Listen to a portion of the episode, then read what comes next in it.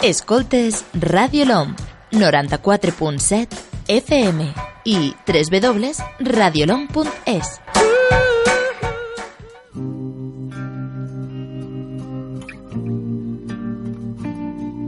I've made up my mind. Don't need to think it over. If I'm wrong, I am right. Don't need to look no further. This ain't last.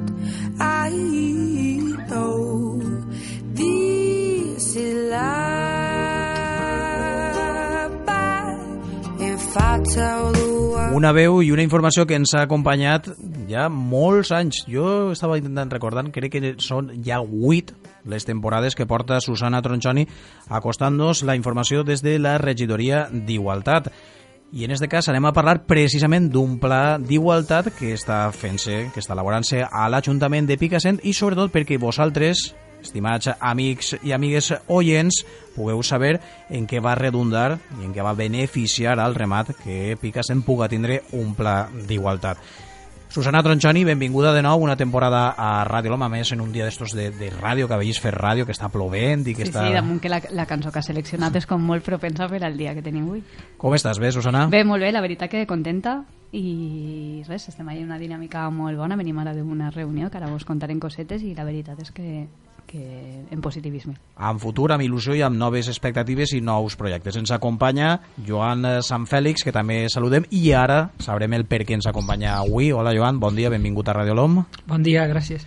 Susana, el primer, què és, en este cas, un pla d'igualtat per a que la gent, podríem dir, de peu, no?, s'entere i, que, i que ho sàpiga fàcilment. Què és un pla d'igualtat? Pues, eh, un pla d'igualtat és una ferramenta que es va permetre, per una banda, saber eh, quina és la situació eh, quan parlem de pla d'igualtat, eh, nosaltres ho hem, hem fet un pla d'igualtat municipal en què se va incloure un pla intern eh, de la, relacionat amb la plantilla de, de l'Ajuntament.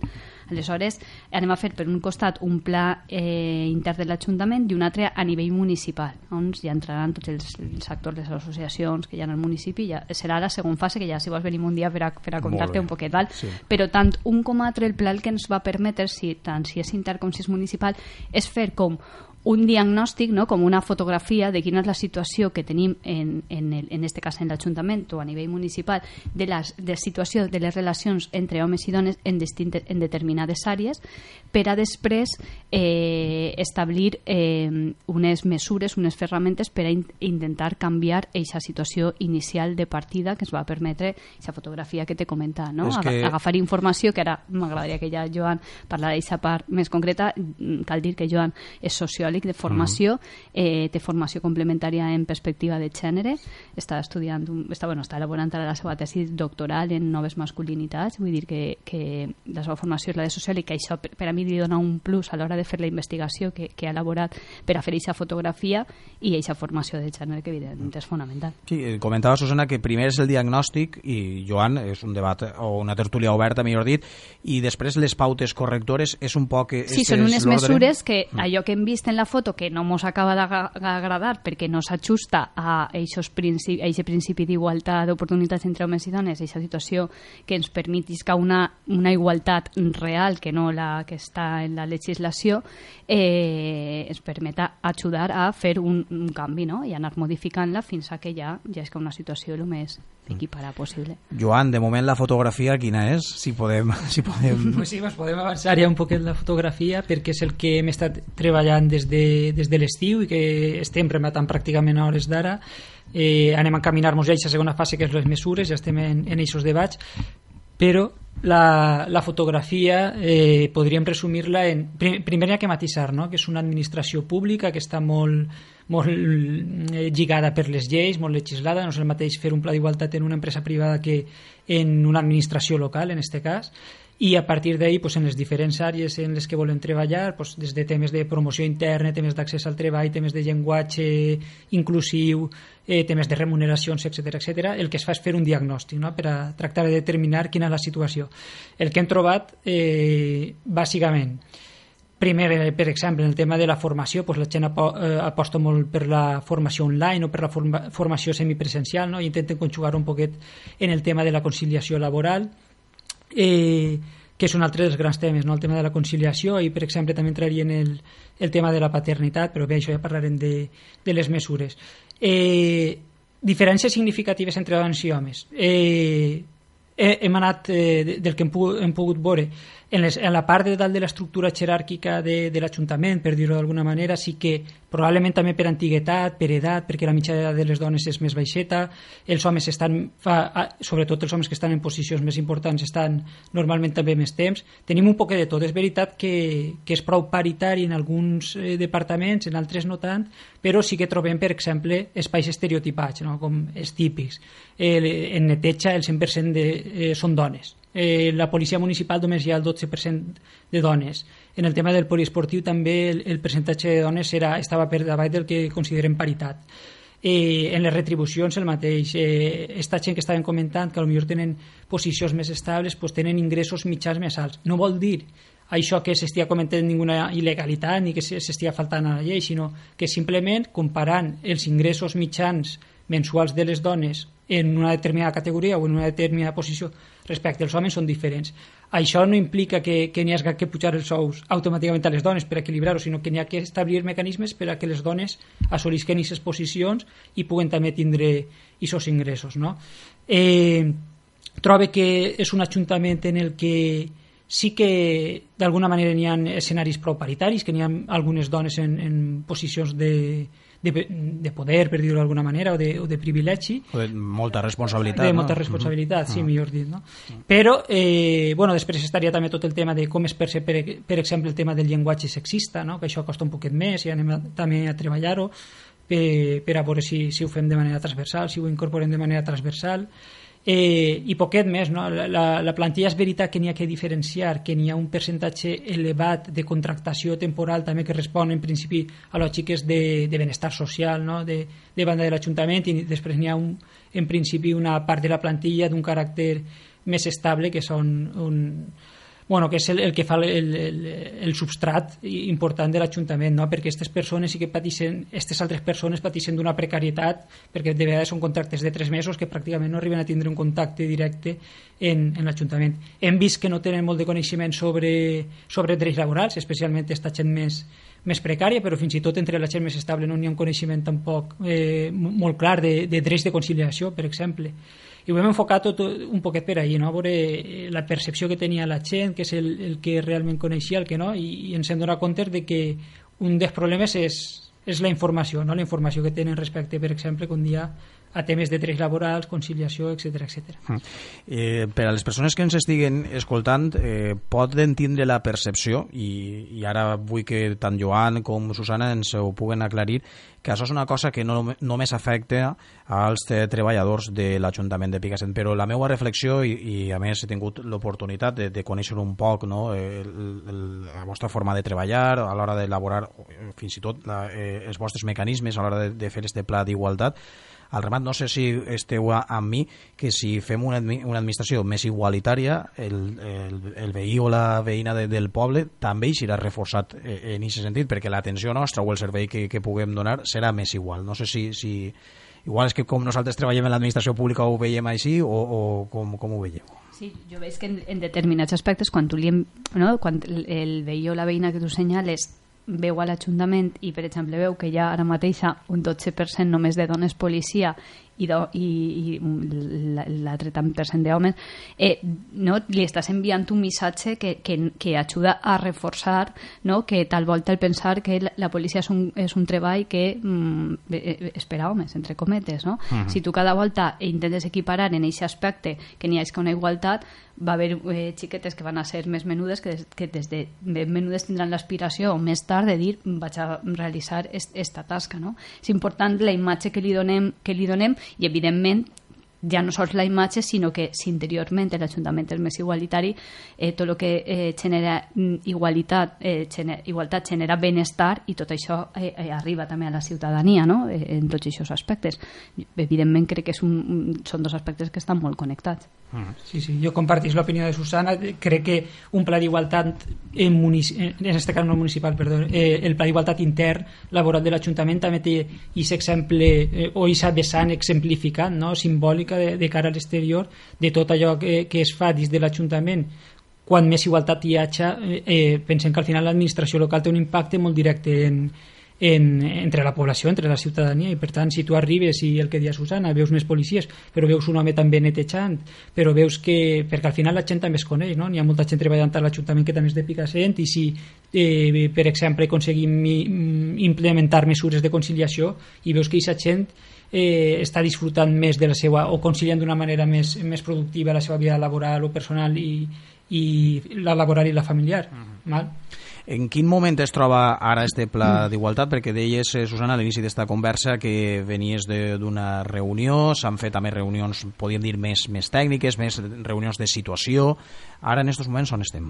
Ara mateix ja estem en la part final, no? que és en la negociació. Significa que aquesta fotografia que s'ha fet, com hem comentat, s'han composat de... de, de no? S'ha fet un anàlisi més objectiu, més, més qual, quantitatiu de les dades de l'Ajuntament, no? s'ha fet com un volcat de tota la informació que poguera haver en l'àrea de secretaria en quant a salaris, en quant a la presència d'homes i dones en l'estructura jeràrquica de, de l'Ajuntament.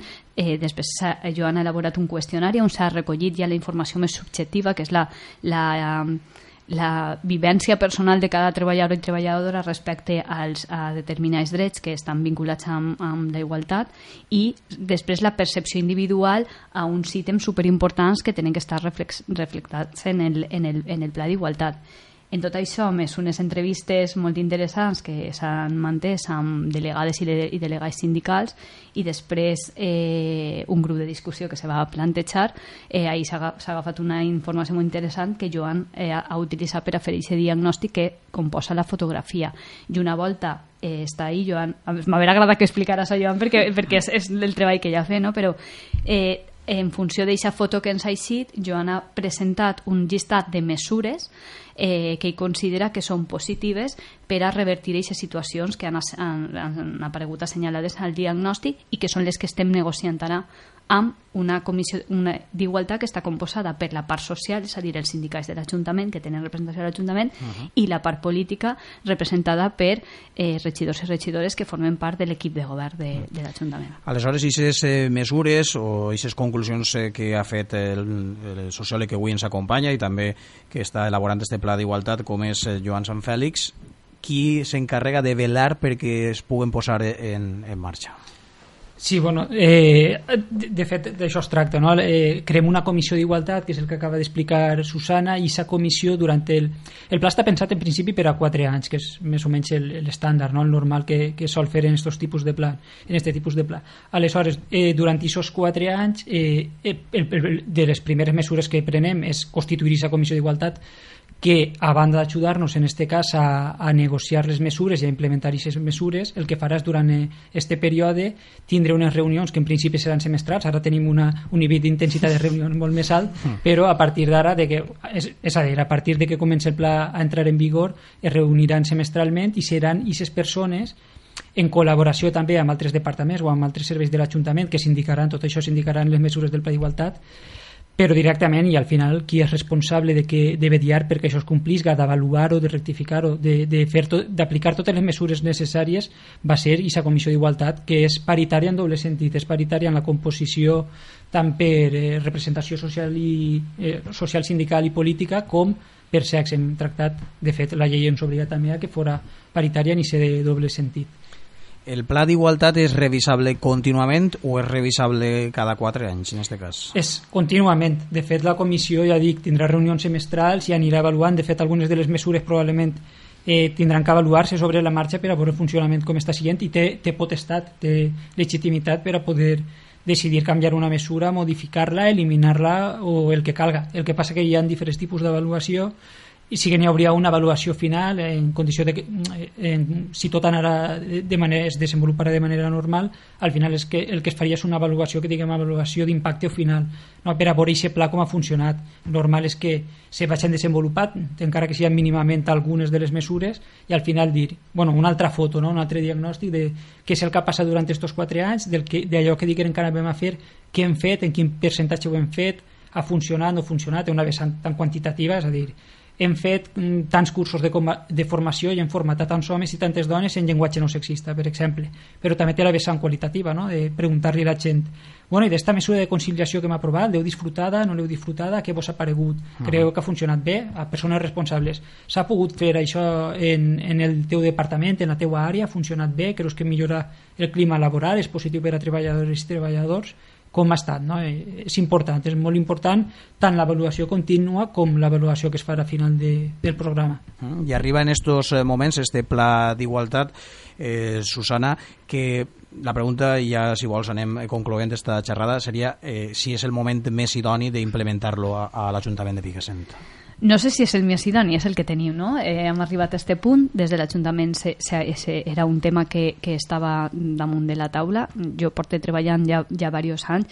Jo penso que en aquest temps hem anat construir, no? creant xarxa, establint les bases d'esta regidoria que amb el, amb el pas del temps jo sent que és, està més present, que és més coneguda, que és més no? que, que se coneix el treball i jo crec que és un bon moment i la resposta ha sigut molt positiva per part de tot de, de, la, de part dels treballadors i de treballadores eh, bueno, pues, Belén com a representant de regidora d'esta àrea ha apostat molt clarament per, per dur a terme este, este pla d'igualtat per per, per traure aquesta situació, no? per veure en quin moment ens trobàvem i intentar començar a treballar ja en coses més tècniques i coses de, de canviar l'estructura, no? que, que, que és important al volta. Per a fer aquest canvi d'estructura, primer tens que manejar algunes cosetes per uh -huh. el voltant per que eh, tots els agents que estan presents estiguen més per, per la labor. No? Jo penso que responent a la teva pregunta, no ho sé, però s'estan donant un, una bona resposta i jo penso que això fa que el moment siga l'idoni. Doncs eh, ho celebrem i esperem que al remat, com dèiem, este pla d'igualtat de l'Ajuntament de Picassent redunde perdó, en una administració més igualitària i al remat també en unes persones, com, com deia ara, se parla molt de, de la qüestió de, de la felicitat, no? que treballen i que siguin més feliços eh? a l'hora de, de, de, fer el seu, de, de fer el seu treball. Susana, eh, no sé si vols afegir alguna coseta més. Jo desitjar-te també una bona temporada radiofònica. Mantindrem en contacte puntual, en este cas, eh, un espai que, que patrocina la regidoria d'Igualtat de l'actualitat i, per cert, bo o bé la caminata de divendres passat. Pues la veritat és que les, la, les condicions climatològiques ah, esperen cancel·lar-la. Ja és la, la veritat és que tenim ahí com un, sí. un tema pendent, perquè ja és la segona volta que l'hem tingut que cancel·lar per tema eh, climatològic i, i, bueno, en un principi el, pareixia que feia bon horatge, però a les 9 i mitja 10 se va canviar i vam dir menys mal que ho hem fet no? i que no hem, no hem anat perquè se va ficar a ploure pues molt semblant sí, a com està ara, sí. que veurem ara com així d'ací, però, però sí, però bueno, eh, jo res, Julio, pues, s'anirem veient, per supost, mm. anirem eh, comptant-vos, vindrem un dia, avui Belén anava a estar així també, però bueno, per qüestions personals no, no ha pogut estar, i contar-vos un poquet quin, e, quin és eh, quin és el final d'aquest pla d'igualtat intern i quin va ser l'inici del pla d'igualtat municipal, que ahir sí que ja anem a necessitar la col·laboració de tots els agents de, del municipi per a, per a poder fer aquesta fotografia que va ser de primeres molt més complexa que, que, que la interna perquè anem a, van haver molt, no? molts actors implicats i que tenim que recollir la màxima eh, col·laboració no? per tant vindrem així a demanar aquesta ajuda així, per als micros de Radio LOM i, i, i a contar-vos un poquet com va el tema i res, i parlem perquè tinc ahir la necessitat de coordinar-me amb vosaltres per algunes qüestions també Exacte. que no ens quedem massa lluny que no, no res, ja estem eh, treballant per al 25 de novembre. Correcte. Joan Sant Fèlix, un verdader plaer, que vaig a molt bé este pla d'igualtat i sobretot que, que treballeu amb l'entusiasme i la constància que, que esteu fent fins ara. Moltes gràcies, Joan. Moltes gràcies. Gràcies, adeu, Susana. Adeu. Should I give up or should I just keep chasing pavements even if it leads nowhere? Or would it be a waste even if I knew my place? should I leave it there?